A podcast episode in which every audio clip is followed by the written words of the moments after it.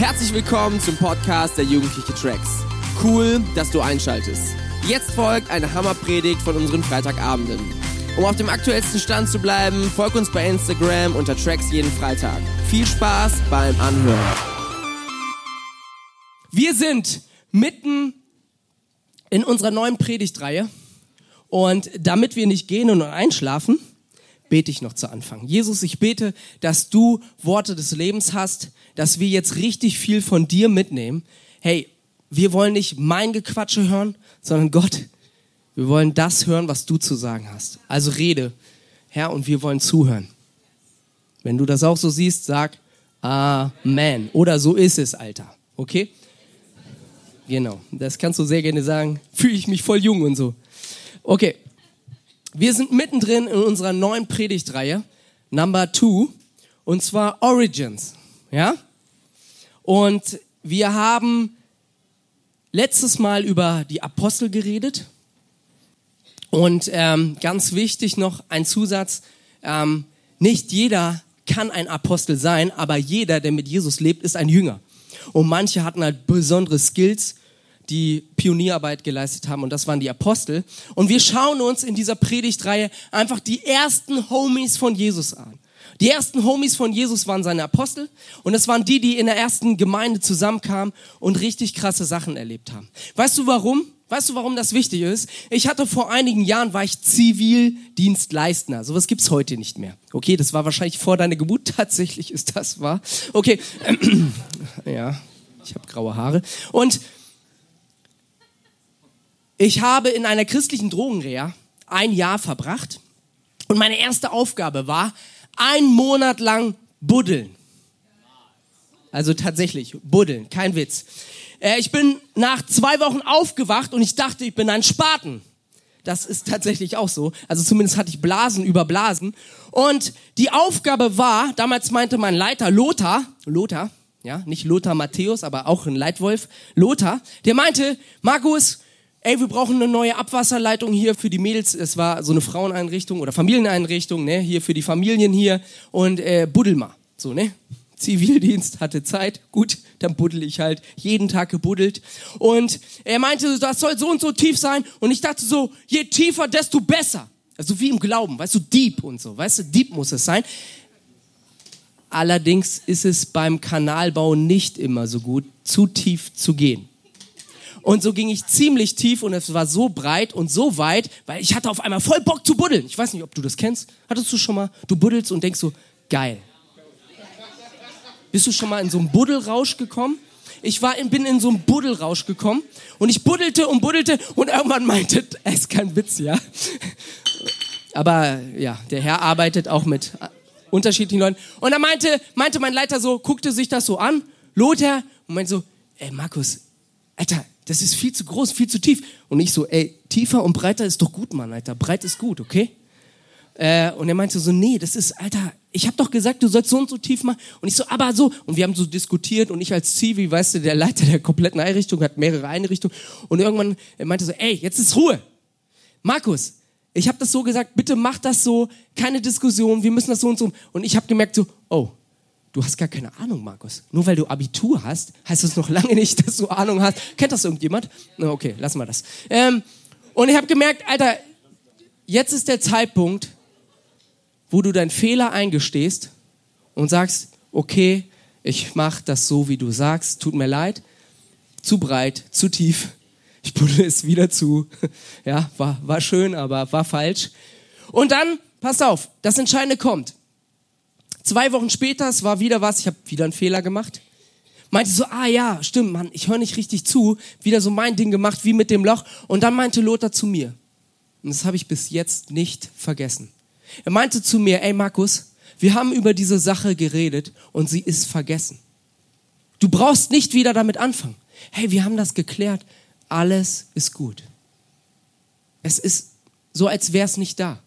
Und ich fand das so cool, er hält mir meine Fehler nicht vor, sondern er hat gesagt, hey, wir haben drüber geredet, du hast dich entschuldigt und wir gehen weiter.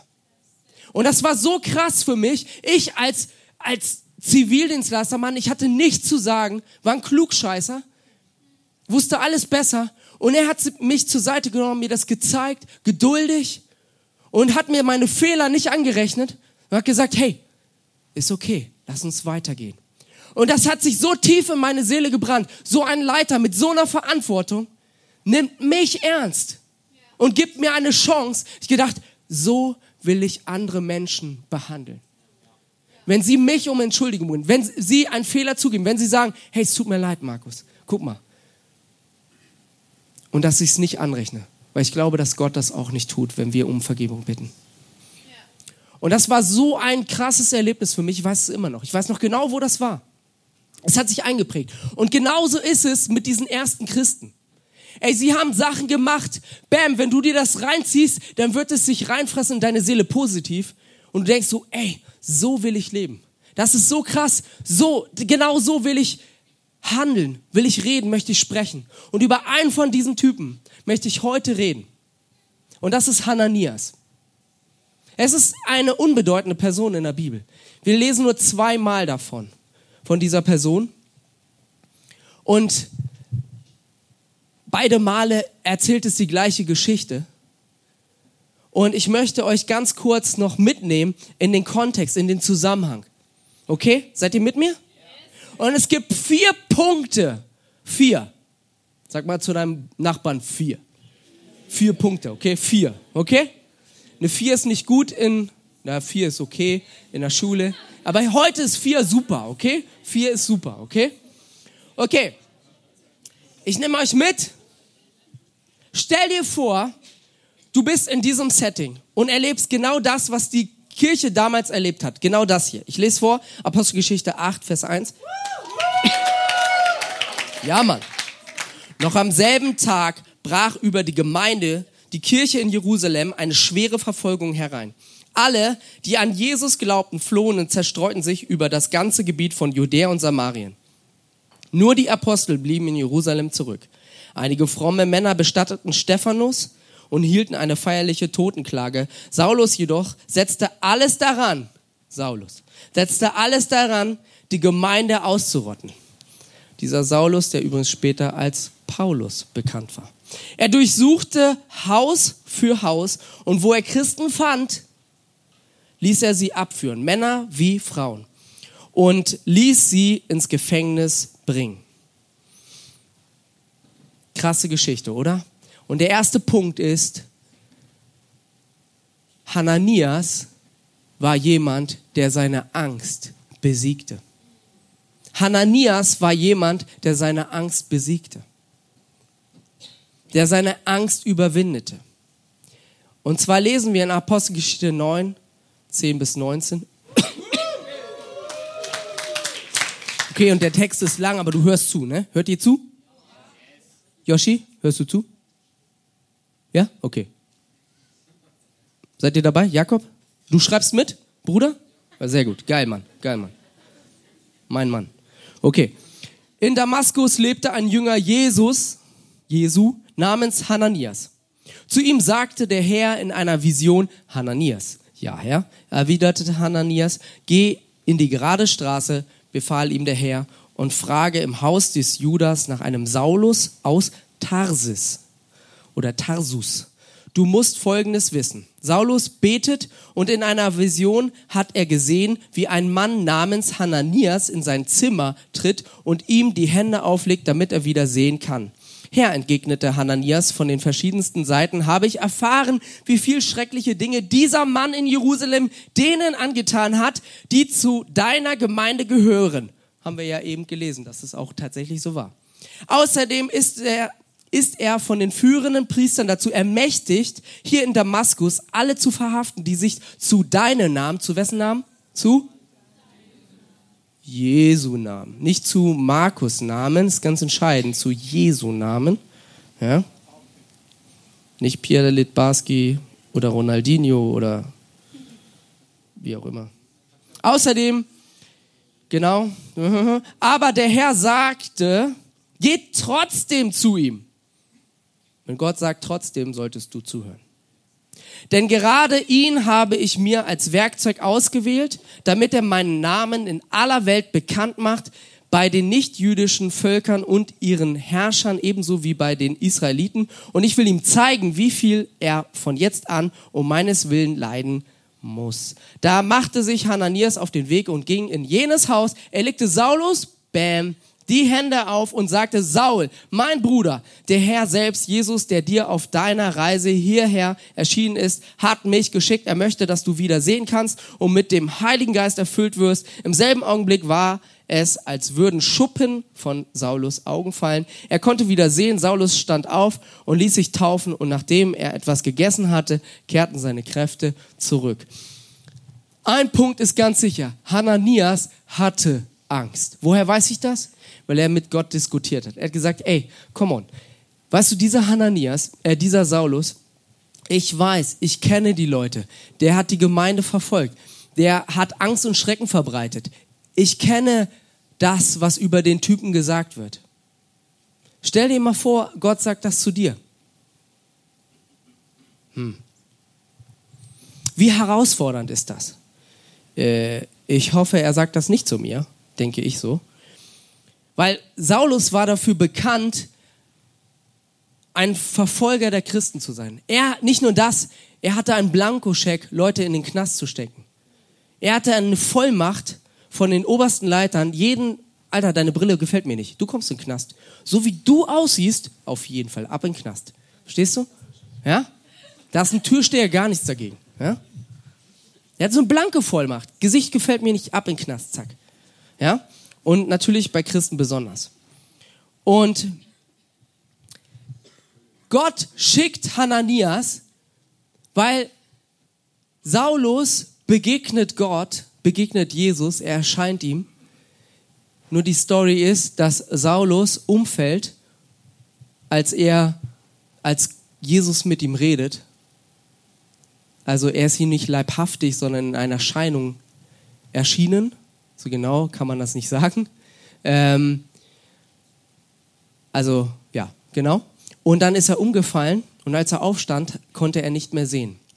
Und er sagt Saulus, ey, ich werde Hananias schicken, der dich segnen wird und er wird dir sagen, wie du weitermachen sollst. Und Saulus, der Verfolger, ist so geflasht, er hört zu. Er sagt, wenn das wirklich Gott ist und er kann ja nicht sehen. Verstehst du? Der, der alles in den Händen hält, der Mächtigste, der, der alle Christen zeigen wollte, dass sie komplett auf dem Holzweg sind, er konnte nicht sehen. Was ist denn, wenn du nicht sehen kannst? Du bist komplett hilflos. Du kannst nichts machen. Du bist komplett auf Hilfe angewiesen. Es ist vorbei. Und er sagt ihnen, ich schicke einen Hananias. Und weißt du, was Hananias heißt? Hananias heißt übersetzt, Gott ist gnädig. Interessant, oder? Er schickt jemand, der heißt, Gott ist gnädig. Kann Gott denn einen Mörder erretten? Kann Gott gnädig sein zu dir? Vielleicht hast du so viel Mist am Stecken und du denkst so, ey Mann, okay, die und die Vielleicht können die Christen sein, aber ich, ich habe so viel erlebt. Ich habe so viel Mist in meinem Leben. Gott kann mich nicht lieben. Gott kann mich nicht mögen. Ich sage dir ja. Er hatte einen Plan mit Saulus, der die Christen verfolgt hat. Er war sogar bei der Tötung von Stephanus dabei, einer der Diakone der damaligen Zeit, der engsten Mitarbeiter der Kirche. Und ich weiß noch, weißt du, ein, ich möchte dich herausfordern, heute ein Hananias zu sein. Jemand, der Gottes Gnade erlebt und diese Gnade weitergibt. Und das bedeutet, mutig zu sein. Es bedeutet nicht, keine Angst zu haben, haben, sondern es bedeutet trotz der Angst, den richtigen Weg zu gehen, weil Gott dir sagt, du sollst das tun, weil Gott dir sagt, liebe deinen Nächsten, egal was du denkst, weil Gott dir sagt, liebe dich selbst, egal was du über dich denkst, weil Gott dir sagt, liebe die, die niemand sieht, die niemand haben will, die Außenseiter, den Penner auf der Straße. Und ganz egal, woher ein Mensch kommt, wir sind aufgefordert, Gottes Liebe denen weiterzugeben. Und brauchen wir dazu Mut? Ja. Oh ja. Oh ja. Ich brauche Mut, manchmal meine Familie zu lieben. Oh, okay, ja. Wie verhalten wir uns manchmal denen gegenüber, die wir am meisten lieben? Wie viel mehr brauchen wir Mut und Kraft, die zu lieben, die uns auf die Nerven gehen? Geschweige denn anderes. Ja, das ist krass. Und glaubt mir, für Hananias hat das alles gekostet. Alles. Dieser Typ, der kannte wahrscheinlich den Stephanus. Ey, der hat den Stephanus umgebracht, Mann. Und ich soll jetzt zu dem gehen? Er hat auf jeden Fall davon gehört. Ich wüsste nicht, was ich machen sollte, wenn jemand Friedhelm oder Janet umbringt. Und dann sagt Gott mir Gott, er geht zu ihm und sagt, Jesus hat eine krasse Berufung für dich, Jesus liebt dich. Ich weiß nicht, wie ich mich verhalten würde. Das wäre wahrscheinlich die krasseste Herausforderung meines Lebens.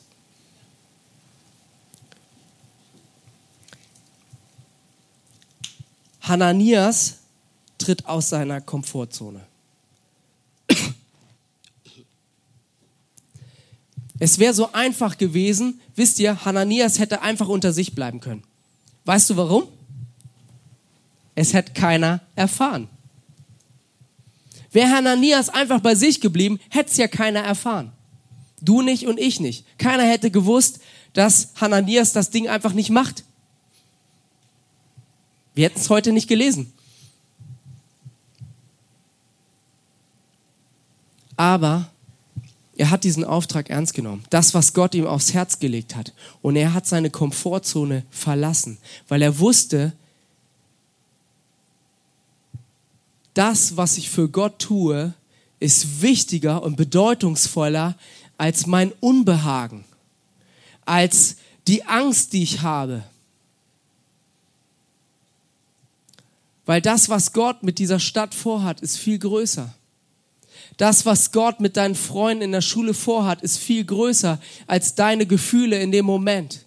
Das, was Gott mit deinen Schulfreunden machen möchte, ist viel wichtiger als unsere Ängste und Sorgen, unser mangelndes Selbstwertgefühl, was wir alle haben manchmal.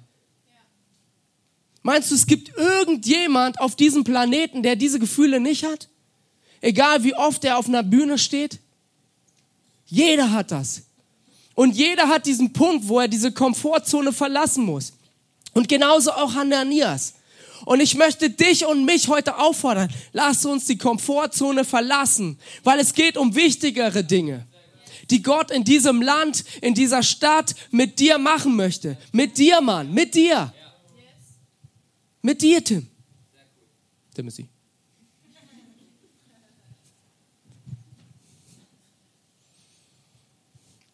Und ich weiß noch, wie Gott vor fünf Jahren mir gesagt hat, hey, komm hierher. Komm, lass uns ein neues Projekt starten. Ein Fitness-Jugendzentrum. Und ich habe hier mit den Pastoren, mit Christian und Friedhelm gequatscht und sie meinten, okay, hey, ich finde das voll cool. Aber Markus, ich habe keine Ahnung, wie wir dich finanzieren sollen. Es gibt keine Stelle als Pastor. Und sowas, was du machen willst, ich, das ist Hammer. Aber keine Ahnung wie wir das machen sollen. Und ich dachte, okay, ihr habt Bock drauf, ich hab Bock auf euch, diese Gemeinde ist der Hammer und wenn wir gemeinsam zusammen unterwegs sind und Gott sagt, go, dann reicht mir das. Und ich bin mit meinen drei Kindern und meiner wunderbaren Frau, die das übrigens genauso sieht, habe ich mich auf den Weg gemacht. Und ich habe die Wohnung gekündigt.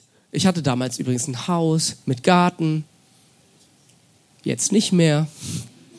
Und ich habe damals, ich weiß noch, ich war Jugendpastor und vielleicht habe ich es schon mal erzählt und ich war mal im Auto und ich habe gesagt, Gott, ich gehe diesen Weg, egal wie schwer es mir fällt und egal wie sehr ich meine Komfortzone verlassen muss und wenn ich bei Burger King arbeiten muss. McDonald's habe ich übrigens gesagt. Das war so für mich McDonald's. Verstehst du? Alter, fettiges Essen.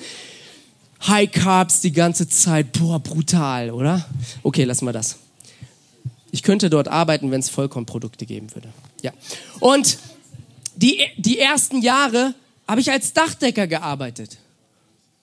Es gibt immer wieder Punkte, wo du deine Komfortzone verlassen musst. Du, du persönlich. Wenn du ein Hananias sein möchtest. Ich weiß nicht, was die weibliche Form von Hananias ist. Hananias. Hana, Hanasiasa? Äh. Und der dritte Punkt ist, Hananias folgte nicht seinen Erfahrungen, sondern das, was Gott sagte. Ey, jeder von uns hat Erfahrungen, die sind mies. Jeder von uns. Weißt du, in der zehnten Klasse, ich weiß das immer noch, da kam ein Lehrer zu mir, als er erfahren hat, ich wollte Abi machen, weißt du? Da ist er zu mir gekommen und meint so, ey Markus, ich weiß es immer noch, ey Markus, bitte mach kein Abi.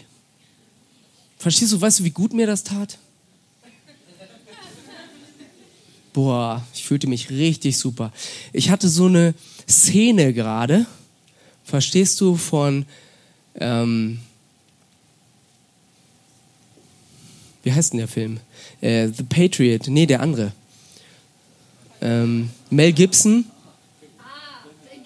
Mel Gibson und Braveheart. Okay? Verstehst du, wo er Kennt ihr nicht? Es war auch vor eurer Geburt. Mann, Alter, okay. Egal. Also so, so, eine, so eine Szene, wo jemand ein Schwert nimmt und ausholt und den Rest könnt ihr euch ja denken. Okay? Und ich dachte so, ey, danke schön, dass du so an mich glaubst. Hammer, dass du so das Potenzial in mir siehst, dass ich auf keinen Fall Schule weitermachen soll. Dankeschön. Und wisst ihr, die Worte weiß ich ja immer noch. Und wäre ich nach meinen Erfahrungen gegangen, es ging noch weiter. Andere Leute haben mal gesagt, ich wollte mal predigen. Da war ich so 14 oder 15. Und wahrscheinlich war das richtig. Aber ich habe mal erzählt, so, ey, ich möchte mal predigen. Und er meint so, ja, Markus, mh, hm, besser nicht. Vielleicht machst du das so und so und so. Und ich dachte so, oh, danke schön. Und wäre ich nach diesen beiden Berichten gegangen, hätte ich keine Schule weitergemacht und ich hätte niemals gepredigt. Wenn du nach deinen Erfahrungen gehst, und jeder von hat schlechte Erfahrungen gemacht, dann wirst du niemals in das hineinkommen, was Gott über dein Leben denkt. Weil Gott denkt krassere Sachen, als du dir jemals vorstellen kannst. Er denkt viel größer, als du dir es vorstellen kannst. Er hat krassere Aufgaben. Weißt du, seine Aufgaben erfordern nämlich seine Kraft plus deine Skills. Deine Aufgaben erfordern nur deine Kraft. Vielleicht kannst du dich selber noch motivieren, dass du was Gutes hinkriegst. Okay, aber für die Aufgaben, die Gott hat, schaffst du das nur, wenn Gott dir auch deine Kraft gibt. Seine Berufung, seine Salbung. Das kannst du nicht produzieren. Niemand von uns kann das machen. Und zu einem Saulus zu gehen und zu sagen, hey, glaube an Jesus Christus, komm, ich möchte dich taufen lassen. Es ist unmöglich. Keiner kann das. Egal wie, ey, der Typ, der war übrigens der krasseste, geskillteste überhaupt, Mann. Der war Pharisäer, Mann. Der hat dich in zehn Sekunden im Grund und Boden geredet. Der hättest du gar keine Chance gehabt. Und was war die Aufgabe? Er sollte zu ihm gehen und sagen, er soll sich taufen lassen. Er sollte ihn segnen. Ey, wie krass ist das? Und ich möchte dir etwas ans Herz legen, was ich selber als Teil meines Alltags habe. Zieh dir Gottes Wort rein. Hey, wir ziehen uns so viel Müll rein. Ja? Und ich liebe gute Filme. Okay? Aber zieh dir die richtigen Dinge rein. Lass dich von den richtigen Dingen prägen. Lass dich von Gottes Wort prägen. Lass dich von der Bibel prägen. Weil Gott redet durch die Bibel zu deinem Leben. Und woher willst du wissen, was Gott denkt? Ja, dann lies bitte die Bibel. Weil Gott hat sich nun mal entschieden, durch dieses Wort zu uns zu reden. Das ist nicht meine Entscheidung, was ich denke, sondern Gott hat sich dazu entschlossen. Und so steht es auch in 2. Timotheus 3, Vers 16. Denn alles, was. Entschuldigung. Okay? Geiler Vers. Pass auf. Seid ihr bereit? Okay. Jakob? Ready? Okay, come on. Denn alles, was in der Schrift steht, ist von Gottes Geist eingegeben. Und dementsprechend groß ist auch der Nutzen der Schrift.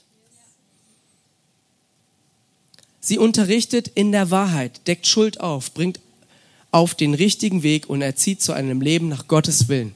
Dafür ist Gottes Wort gut. Und Hananias hat das verstanden. Und er hat sich nach Gottes Worten gerichtet. Das Beste, was du in deinem Leben tun kannst, ist, dich nach Gottes Worten zu richten. Und das, deswegen sei ein Hananias. Richte dich nicht nach deinen schlechten Erfahrungen, sondern nach Gottes Wort. Okay? Oh, ich habe noch ein Beispiel, selbst wenn die Zeit abgelaufen ist. Oh, ich bin schon drüber. Okay, pass auf. Ein Punkt noch zu Gottes Wort. Ey, der ist mir so super wichtig, okay? Und dann die Zeit nehme ich mir. In Gottes Wort steht, in der Bibel steht, ich danke dir dafür, dass ich so wunderbar erschaffen bin. Es erfüllt mich mit Ehrfurcht. Erfüllt es dich mit Ehrfurcht, wie krass cool Gott dich geschaffen hat? Bist du dankbar dafür? Ah, das ist krass, ne? Mmh. Jetzt mal ehrlich. Keiner guckt zu. Challenging, ne? Ich danke dir, steht im Psalm 139, dass ich so wunderbar erschaffen bin. Es erfüllt mich mit Ehrfurcht. Weißt du, du bist wertvoll. Und egal wie du dich fühlst, du bist wertvoll. 20 Euro sind 20 Euro, oder? Und wenn ich diese 20 Euro hier hinschmeiße und ich trete drauf, sind es immer noch 20 Euro? Wenn ich die 20 Euro nehme und ich spucke drauf.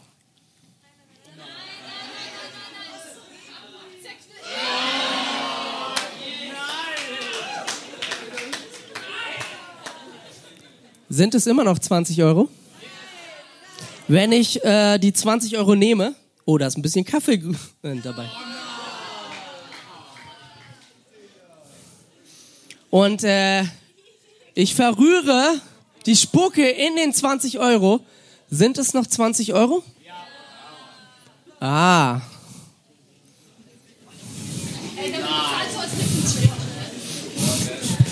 Wen soll ich einladen heute im Chillout? Okay. Du bist wertvoll, egal wie du dich fühlst. Du bist wertvoll, egal was andere über dich sagen. Du bist kostbar in Gottes Augen, ganz egal was andere über dich ausgesprochen haben. Das ist die Wahrheit. Du bist kostbar, unfassbar. Du bist Gottes Meisterwerk. Es gibt ja sehr egozentrische Leute, die selbstverliebt sind. Das meine ich nicht. Aber ich sag dir was. Wenn Gott dein Lächeln sieht, Mann, dann danst der ganze Himmel. Und das ist die Wahrheit. Und alles andere stimmt nicht. Hananias war jemand, der Gottes Wort mehr glaubte als seinen Erfahrungen, manchmal als seinen Gefühlen. Sei ein Hananias. Und der letzte Punkt ist, Hananias glaubte an Wunder. Er ist zu Saul gegangen, hat ihm die Hände aufgelegt. Er hat daran geglaubt, wenn ich diese Hand nehme, hey, und wir haben nichts Magisches, wir können nicht zaubern. Hallo? Hey, sei mal realistisch. Sei realistisch und glaube an Wunder. Wenn Gott mit dir ist, dann musst du realistisch sein. Und das bedeutet, an Gottes Wunder zu glauben. Weil wenn der Captain des Universums mit dem dicksten Bizeps und den dicksten Quadrizeps auf deiner Seite ist, dann ist alles möglich. Dann ist alles möglich. Es ist alles möglich, alles. In deinem Leben ist alles möglich, alles, alles. Und wenn er sagt, lege diese Hand auf David und David ist krank und im Namen Jesu sei gesund, dann wird das geschehen, weil das nicht meine Worte ist, weil es nicht irgendwas Magisches ist, weil wir nicht irgendwie was produzieren oder uns gut reden, sondern weil Gott, der allmächtige Gott, mit dir ist und dir das sagt und es seine Worte sind und wenn er was sagt, dann tut er das auch. Das habe ich erlebt.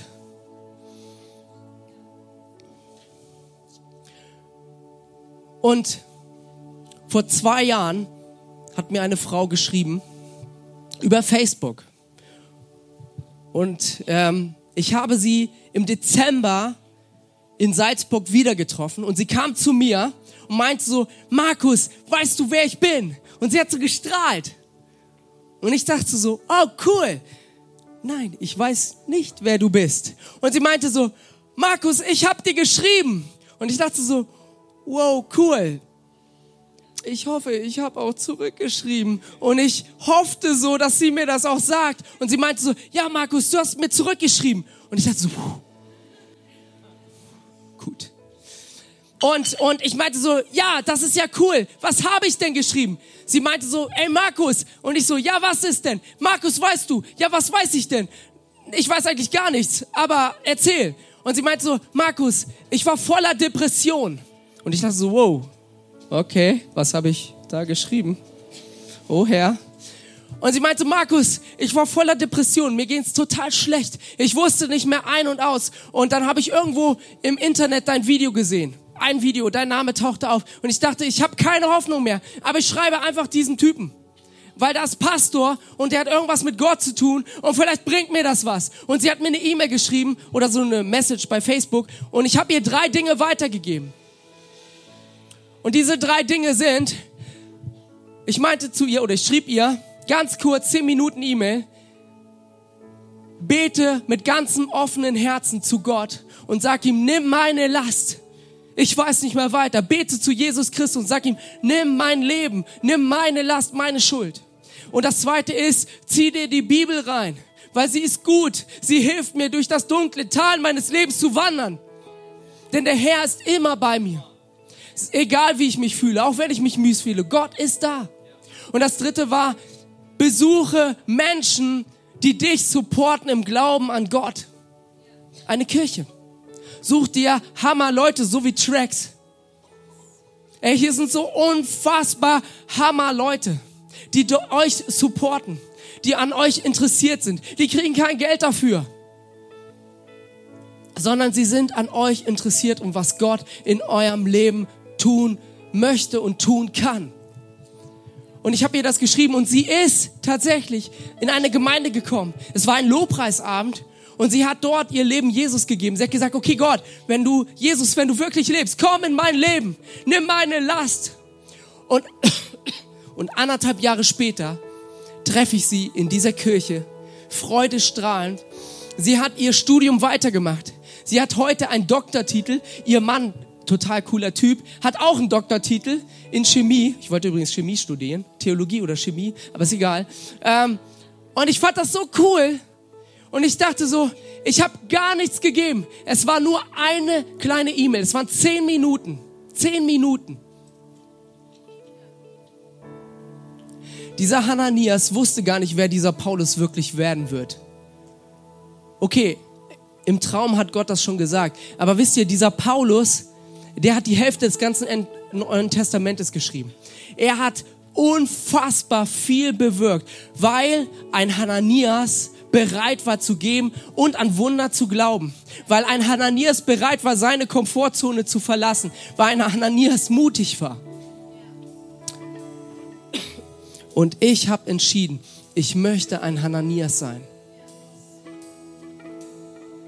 Und ich möchte diesen Gott des Hananias kennenlernen, mehr kennenlernen.